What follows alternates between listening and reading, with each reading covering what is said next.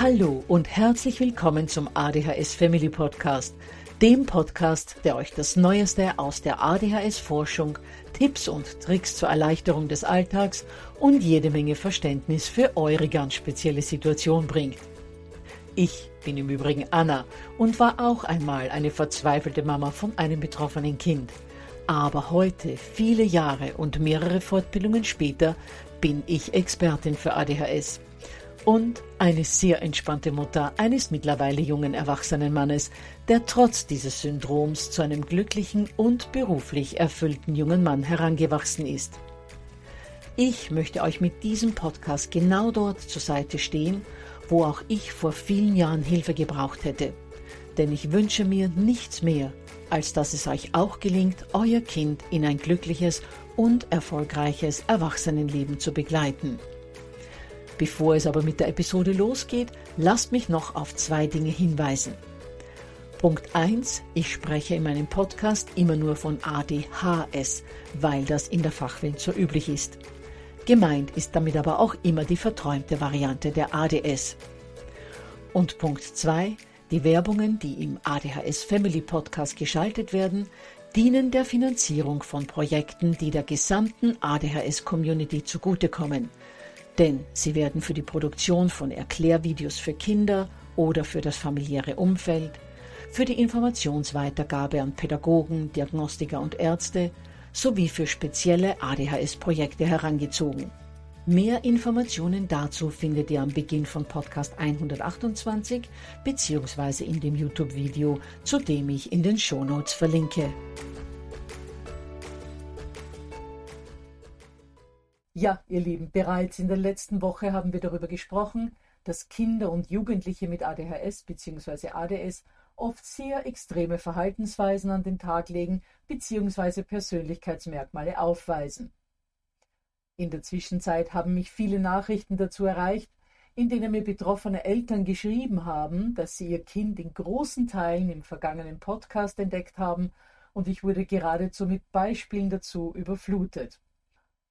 Und so wie bereits letzte Woche angekündigt, möchte ich euch heute noch ein paar Gegensatzpaare mehr mitgeben und dann beim einen oder anderen davon erklären, was eigentlich hinter all dem steckt. Gut, dann sehen wir uns also noch ein paar weitere extreme Gegensatzpaare an. Und ein typisches Beispiel dafür ist dieser unbändige Drang nach Unabhängigkeit, den unsere Kids ja schon in sehr jungen Jahren verspüren und an den Tag legen, dem aber die Tatsache gegenübersteht, dass unsere Kinder ständig Unterstützung von uns brauchen, und zwar viel länger als nicht betroffene Kinder und Jugendliche. Schon im Kleinkindalter wollen sich viele nicht sagen lassen. Das häufigste Wort, das man von betroffenen Kindern hört, ist Nein. Und man hat als Mama oder Papa alle Hände voll damit zu tun, das Kind vor gröberen Unfällen oder Schaden zu bewahren, da es ständig glaubt, alles besser zu wissen oder aber auch für die möglichen Konsequenzen nicht offen ist, beziehungsweise diese mit dem Satz ist mir doch egal einfach hinnimmt. Unsere Kinder mit ADHS und ADS sind fast alle kleine Persönlichkeiten mit einem extrem starken Willen und einem ausgeprägten Hang, unabhängig sein zu wollen und nur das zu tun, was ihnen ihre innere Stimme sagt, die sie allerdings in den Kindheits- und Jugendjahren oftmals fehlleitet. All das passt so gar nicht dazu, dass unsere Kinder in vielen Situationen im Leben alleine einfach nicht zurechtkommen und teilweise sehr umfangreiche Unterstützung von uns brauchen.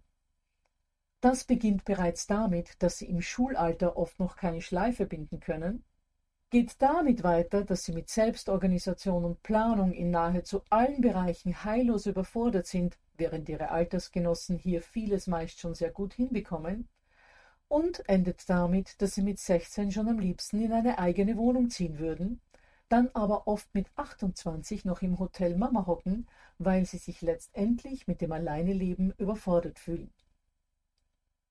Ein ebenfalls oft beobachteter Gegensatz ist der, dass Kinder mit ADHS bzw. ADS keine Veränderungen mögen, selbst aber ständig die Tätigkeiten wechseln. Wehe, wenn etwas mal außerhalb der Norm ist wenn zum Beispiel der Arzt in Pension geht und ein neuer gesucht werden muss. wenn vom Präsenzunterricht in der Schule zum Homeschooling umgestellt werden muss.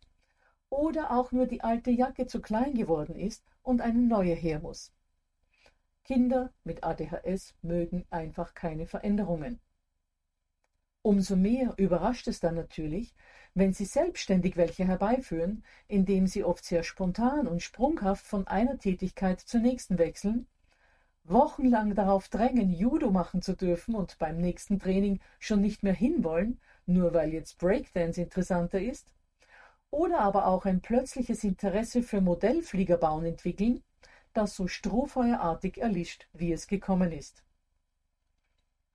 Und schließlich ist dann noch dieser für das Umfeld völlig unverständliche Gegensatz zwischen einerseits einem nach außen hin gezeigten Selbstbewusstsein, das fast schon an Überheblichkeit grenzt, und andererseits Unsicherheiten, die unsere Kinder oft bis an die Haarwurzeln erröten lassen.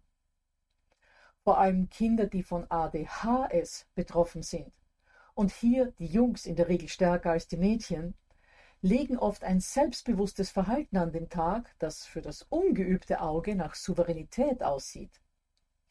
Kratzt man aber nur ein wenig an der Oberfläche, wird schnell sichtbar, welche verletzbare Seele unter der coolen Fassade steckt. Und vor allem, wie extrem unsicher unsere Kids bei Dingen sind, die eigentlich gar keinen Anlass zum Unsichersein geben.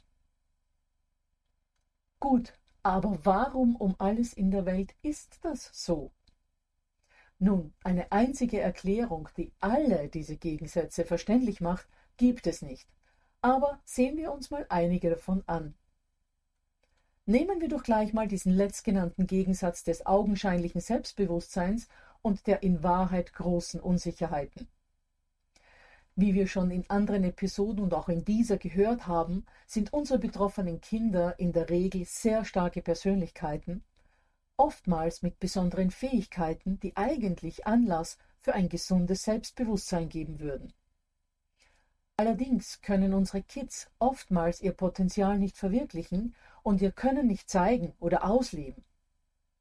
Außerdem verfügen sie häufig über Talente, die zumindest im Schulleben und im Alltag nicht wirklich hilfreich sind, zum Beispiel ein guter Sinn für Humor, Sportlichkeit, hohe Empathiefähigkeit während ihnen aber andererseits viele Fähigkeiten fehlen, die eben für Schule und Alltag wichtig wären.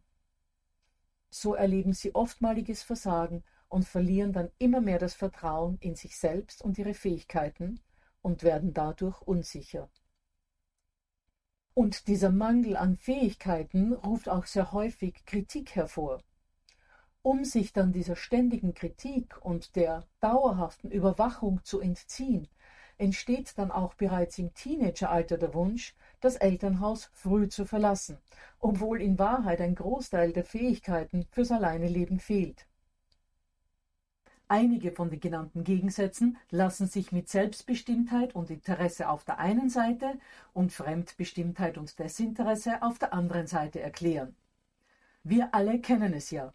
Was wir uns selbst wählen und uns interessiert, kann uns fesseln. Was uns aufgebrummt wird und uninteressant ist, merken wir uns bei weitem nicht so gut. Bei ADHS-Betroffenen ist diese Diskrepanz besonders stark ausgeprägt, was letztendlich aber eine schlaue Strategie ist, um Energie zu sparen. Denn seine Kraft in Dinge zu stecken, in denen man gut ist, ist unterm Strich natürlich zielführender, als sie dort hinein zu investieren, wo man ohnehin Mühe hat, es zu kleineren Erfolgen zu bringen. Für die Schule nicht sehr hilfreich, aber wenn unsere Kids dann im Berufsleben endlich mal ihre Interessen und Talente ausleben dürfen, dann überflügeln sie in der Regel ihre Alterskollegen. Und auch bei der Diskrepanz zwischen keine Angst vor irgendwas und Panik vor Dunkelheit, Insekten oder Donner dürfte der Grund für diesen scheinbaren Gegensatz in dieser Selbstbestimmtheit, diesem sich selbst für das eine oder andere entscheiden liegen. So rufen selbstgewählte Gefahren wie schnell fahren oder von hohen Bäumen springen einen Nervenkitzel hervor, während Dunkelheit, Spinnen oder Gewitter nicht kontrollierbar sind. Ähnliches wird vermutlich auch auf das Lärm- und Geräuschethema zutreffen. Den Lärm und die Geräusche, die ich selbst produziere, habe ich mir ausgesucht. Würden sie mich stören, würde ich sie vermeiden. Oft machen unsere Kids ja auch mit etwas Lärm, weil die Bewegung, die damit meist einhergeht, der Spannungsabfuhr dient. Das heißt, auch das ist selbst gewählt. Aber der Lärm, der durch andere oder anderes entsteht, kann nicht gesteuert oder kontrolliert werden und stört nicht zuletzt auch aufgrund der Reizoffenheit unserer Kinder viel eher. Denn sie schaffen es einfach nicht, akustisch Störendes auszublenden. Erinnert euch, das in einer Tätigkeit versinken und rundherum alles ausblenden funktioniert ja nur, wenn unsere Kids bei etwas Interessantem sind und nicht, wenn sie die Hausaufgaben machen sollen. Das heißt, wenn sie in eine Tätigkeit nicht vollkommen versunken sind, nehmen sie sämtliche Nebengeräusche wahr und die stören dann. Und weil wir jetzt gerade auch von Bewegung und Spannungsabfuhr gesprochen haben, ich habe es zwar noch nirgendwo in der Literatur belegt gesehen, aber ich könnte mir vorstellen, dass sich unsere Kinder oft über längere Phasen hinweg ruhig beschäftigen können, weil ihre ganze Energie in diese hohe Konzentration hineingeht, die sie beim Versinken in eine Tätigkeit aufbringen. Nun zur Erklärung, warum viele unserer Kinder im Chaos leben, während die kleinen Dinge oft perfektionistisch erledigt werden.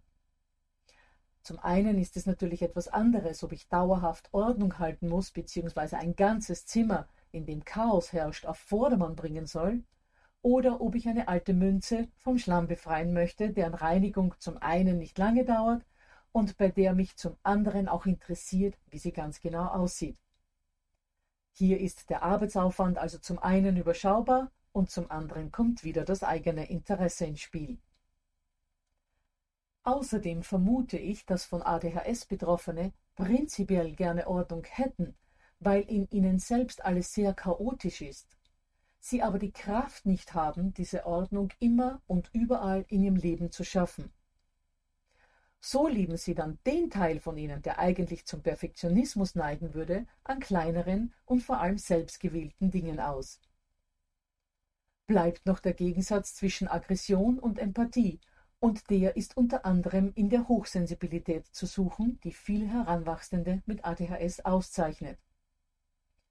Die meisten unserer Kids können ganz genau fühlen, wie es anderen geht, reagieren dadurch oft sehr mitfühlend und sozial, empfinden aber auch selbst alles so intensiv, dass Kleinigkeiten oft starke Emotionen hervorrufen.